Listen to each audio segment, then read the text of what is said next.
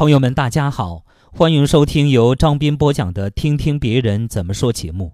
今天的节目跟大家分享发表在微信公众号“情商与智慧”的文章。看清一个人，不必揭穿他。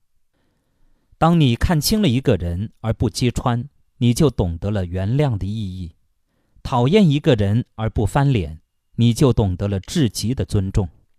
活着。总有你看不惯的人，也有看不惯你的人。你的成熟，不是因为你活了多少年，走了多少路，经历过多少失败，而是你因为懂得了放弃，学会了宽容，知道了不争。每人心中所承受过来的那些苦与痛，不是因为时间就没有了感觉，而是懂得了。说与不说都一样，有些暗伤不是不在乎，而是懂得了冷静面对和自我修复。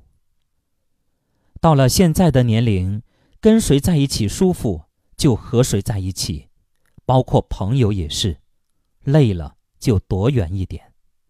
我们已经过了那个你不喜欢我，我也非要喜欢你的年龄，取悦别人。远不如快乐自己。好朋友们，感谢大家收听由张斌播讲的《听听别人怎么说》节目。